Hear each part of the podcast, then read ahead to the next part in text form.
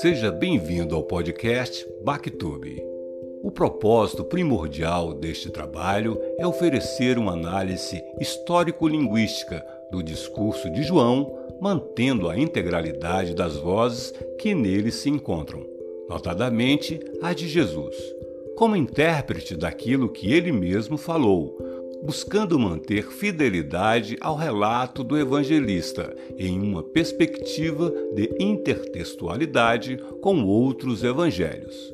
Nossa meta é a varredura de todos os versículos, especialmente os que apresentam espaço para reflexão, segundo o que diz o seu original em grego, associando o discurso ao seu contexto histórico, Dessa forma, o texto aqui é tratado segundo o todo.